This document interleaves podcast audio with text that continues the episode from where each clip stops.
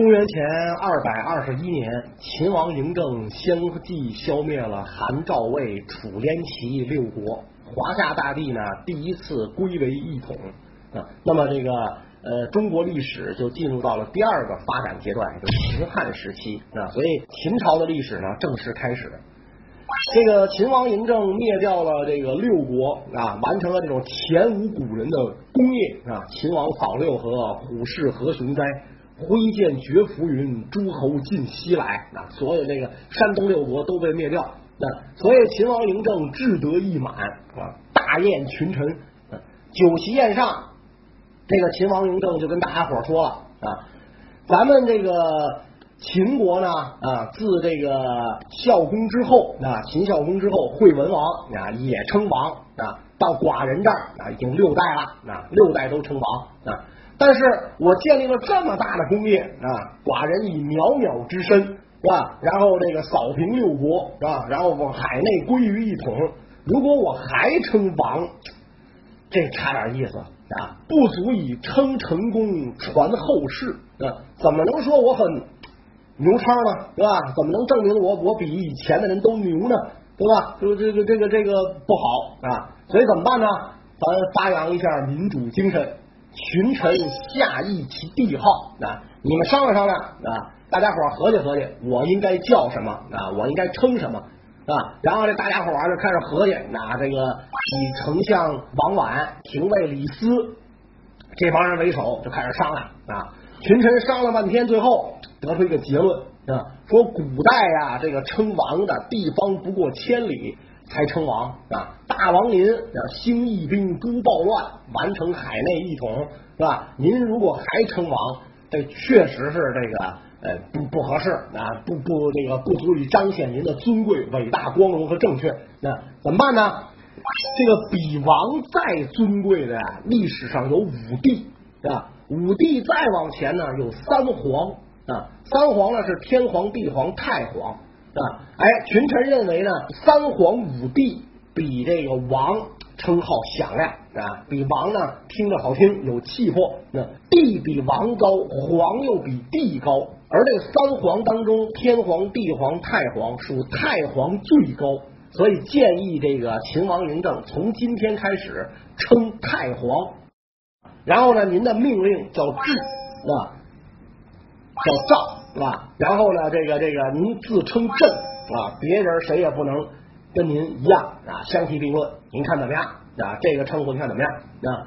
秦王嬴政听完这个话之后，想了想啊，说这个就是叫太皇，这也是嚼人家吃剩下的饭。那别人都已经这么叫过了，我再这么叫也不足以显示我的尊贵啊。所以我认为应当三皇五帝。各取一个字儿，所以从今天开始，我叫皇帝啊！所以群臣一下就明白嬴政什么心思了。哦，嬴政认为自己德兼三皇，功过五帝，比他们全牛叉。所以呢，一个这个这个这这俩俩名俩称呼里边，一个取一个字儿，哎，叫做皇帝啊！大臣都说还是您啊想的。思虑广远，还是您想的对啊！万岁万岁万万岁！臣等不及啊！陛下英明神武，臣等不及啊！所以从那个时候开始啊，有了皇帝这个称呼。先秦的时候没有啊，先秦都是都是大王啊，听着都跟那个劫道的似的，那大王那都跟劫道的似的，是吧？哎，从这个秦朝开始有了皇帝，一直到。一九一二年二月，清帝退位啊，皇帝这个称呼呢，才在中国基本上就不再使用了。除了袁世凯、张勋是吧？袁世凯复辟是吧？然后张勋拥清史复位，短暂加一块不到一百天是吧？他还有人称皇帝之外，然后就是呃四九年以后，很多山沟沟里的农民自称皇帝，那基本上就没有人再干这种事儿了。那所以这个呃秦始皇称帝，这个建立这个皇帝制度，它的影响深远。一直影响了中国两千多年啊！从此之后，这个基本上统一国家的这个统治者，包括割据的很多这个君主，都自称皇帝啊。皇帝的命令叫制，叫诏啊。所以我们看那个呃，就是今天很多遗留下的历史文物是吧？那皇帝的圣旨第一句奉天承运，皇帝制曰是吧？这个奉天承运，这这个这个词儿从明朝才开始有的，以前也没有。啊奉天承运，皇帝制曰，不是诏曰，是吧？然后皇帝自称朕，那实际上在先秦的时候，朕就是我的意思。啊，你像屈原写的那个《楚辞》里边，有好多地方都用朕。那那么这个秦统一了中国之后，朕就只变成了皇帝的专用。啊，如果别人敢这么自称啊，敢这么自称，那基本上就被。就被震了啊，就就不能这么争了。那所以我们看最有意思的事儿就是，如果大家对这个京剧感兴趣，是吧？你看那个京剧舞台上的国君都自称孤寡人，是吧？他演的是东汉光武帝，演的是宋太祖，演的是唐太宗，按道理都应该称朕，啊，但是他唱的是孤王怎么怎么样，寡人如何如何，他为什么不称朕呢？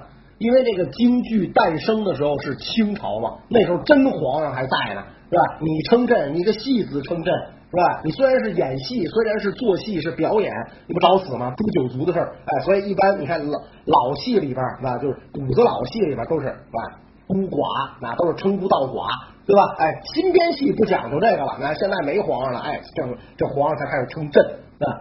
然后秦皇就跟底下大臣讲，是吧？说我当了皇帝了啊，还有一个事儿我不喜欢啊，什么事儿不喜欢呢？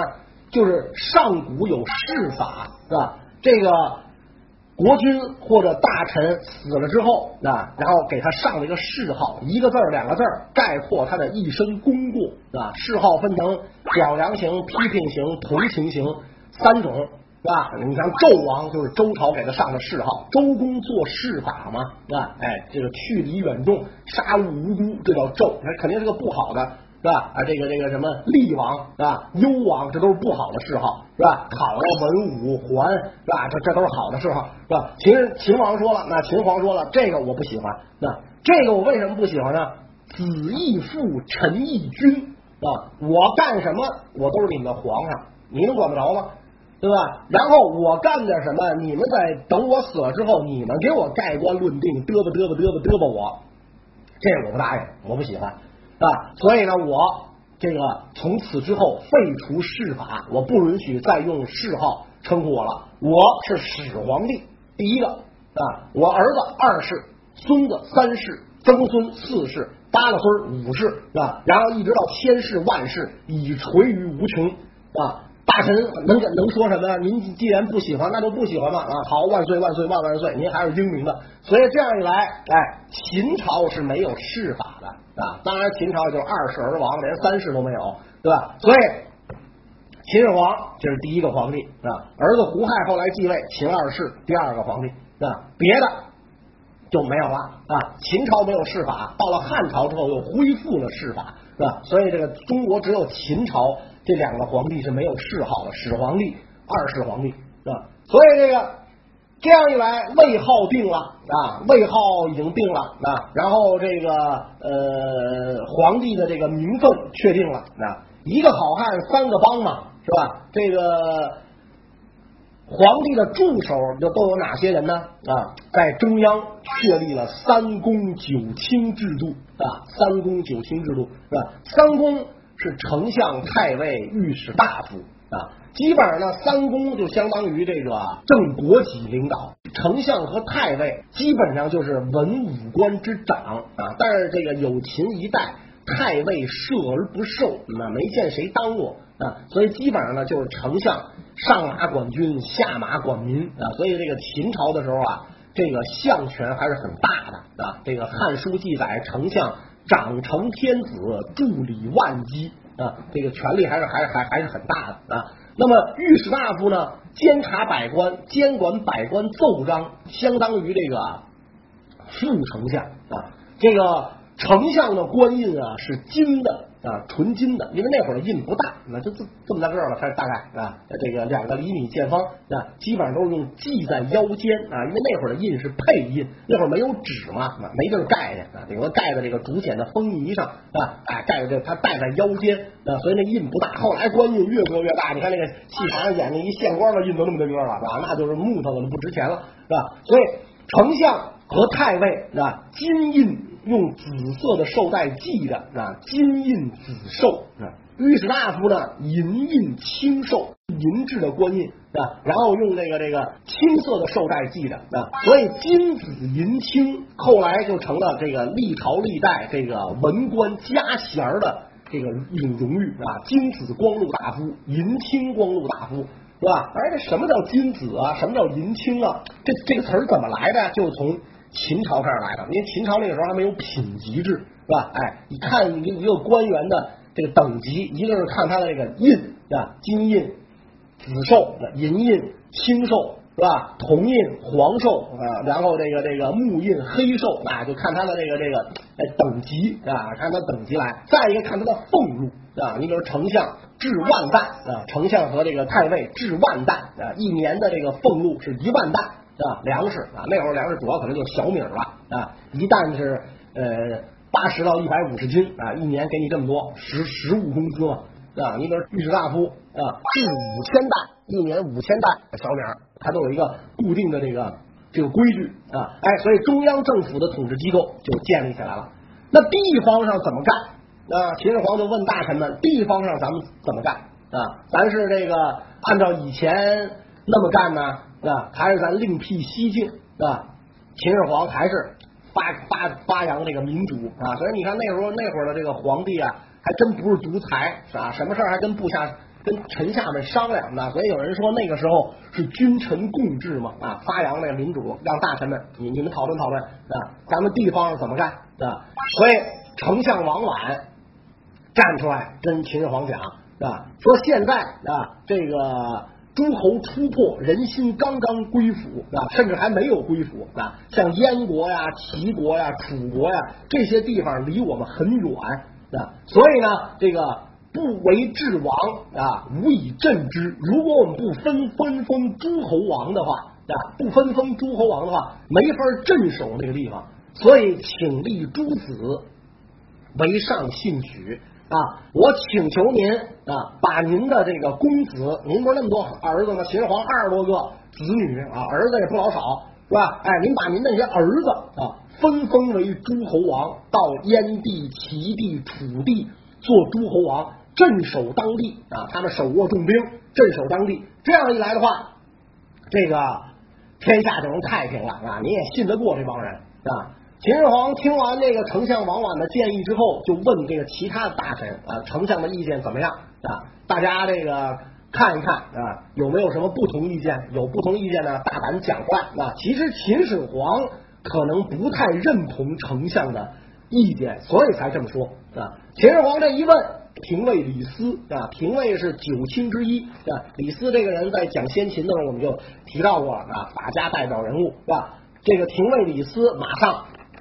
就站出来了啊！就站出来了啊！说当年周文武所封同姓子弟甚众，周文王、周武王不就封了很多同姓子弟吗？啊，七十一个诸侯国里，姬姓诸侯占了四十个，啊，后来八百诸侯里，姬姓诸侯也占大多数，是吧？结果怎么样？到最后，这帮人打的乌眼鸡似的，是吧？人脑子打出狗脑子来，是吧？然后周天子也制止不了，是吧？你想这道理很简单。是吧？这道理很简单，你跟你兄弟是吧？这有感情啊，因为现在都是独生子多了，可能体会不到这个啊。你跟你弟弟是吧？有感情，还得一个妈生的，是吧？不是一个妈生的，这感情就差一等了啊。因为在中国古代，一夫一妻多妾，是吧？那那正出的跟嫡嫡出跟庶出，这感情就差一点，是吧？你有感情，再下一代呢？你儿子跟你弟弟的儿子，堂兄弟之间的感情肯定都不如你跟你弟弟。再下一代呢？再下一代呢？出了五福那就没关系了。因此，现在啊，这个赖陛下神灵一统，海内皆为郡县，啊，好不容易咱们把这些个诸侯全消灭了，然后国家完成统一了，是吧？然后如果咱们再搞分封，这就是开历史的倒车，绝不能这么干啊！至于您的那些个儿子们。您的那些个功臣们啊，为为为国家立下大功的功臣们啊，比如我是吧？比如这个王翦这些人啊，哎，后赏就完了，以功赋税，后赏赐之就完了啊！哎，就让他你你给他封地啊，这封地上呢，在在这这个粮食税收这些东西都归他啊，金银财货归他但是呢，他不要治理地方，不要治民，不要管军啊，这样的话，天下才能太平啊。秦始皇听完这一番话之后，连连点头啊，频频点头啊，说没错，是吧？我就是这么想的啊，只不过我要说出来的话，是吧？你们这个一听，这是领导个人的看法，是吧？然后你们大家就不愿意这个，这个，这个，呃，不敢反驳，但是你们心里不服气。现在可倒好，不是领导个人的看法了，是吧？别人也有这样看，是吧？跟我英雄所见略同，是吧？所以实际上有可能是。这个秦始皇就知道李斯会反对啊，或者暗中授意李斯，这都有可能。所以李斯先说，是吧？说完之后，秦始皇说：“廷尉议事，廷尉说的对，是吧？按李斯说的办啊，我就是这个废分封，行郡县啊。所以从秦朝开始，哎，地方上呢就实行了郡县制度啊。所以后人讲百代皆行秦制度，就是这么来的。那从那个时期开始，基本上。中央集权啊，这个归于一统啊。当然，在这个皇权时代，皇权是不下县的，县以下就是自治了啊。有什么三老啊、令夫啊，就地方自治。但是县以上的官员都是由这个朝廷直接任命啊。当时这个天下划为三十六个郡，到秦灭亡的时候已经达到了四十四郡啊。天下划为这个三十六郡啊，六百多个县啊，这个。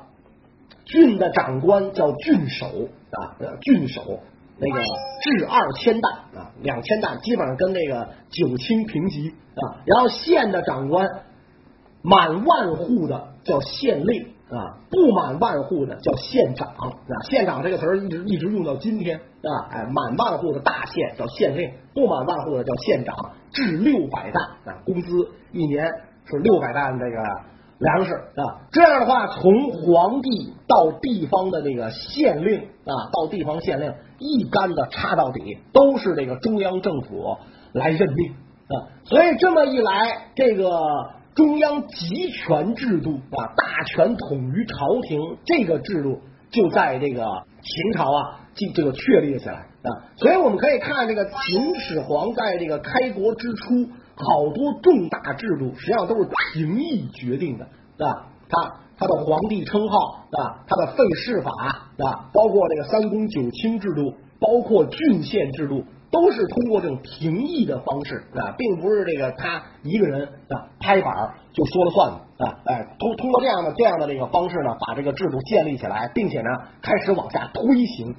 这种制度确实是前无古人啊，秦朝的时候。这个经过春秋战国时期经济的大发展，铁器牛耕的广泛的使用，是吧？那么经济的这个这个开发，使得中央政府有能力对偏远地区进行直接的管辖和控制啊，它适应了这个这个水平啊，而且也推动了中国历史以后两，基本上奠定了中国历史以后两千年的发展形态。以后中一直到今天，中国地方啊也是这样的这种。这个行政架构啊，这最最低一级啊，当然咱现在最低一级叫乡了，然后有县是吧？县还是有的啊，整个郡没有了啊，郡现在改叫市是吧？然后上面设了个省对吧？即省市县乡这么四级制度是吧？基本上都是哎历朝在它的这个这个上面有所增益，有所减损啊，这个这个而已是吧？所以这个这个制度的确立可以讲是秦朝对后世的一大贡献。当然，这个制度在推广的过程当中，可能会遇到这样或者那样的问题啊。但是有了问题，应该怎么解决啊？应该是大家讨论啊，然后呢改正啊。但是秦始皇却不是这么做。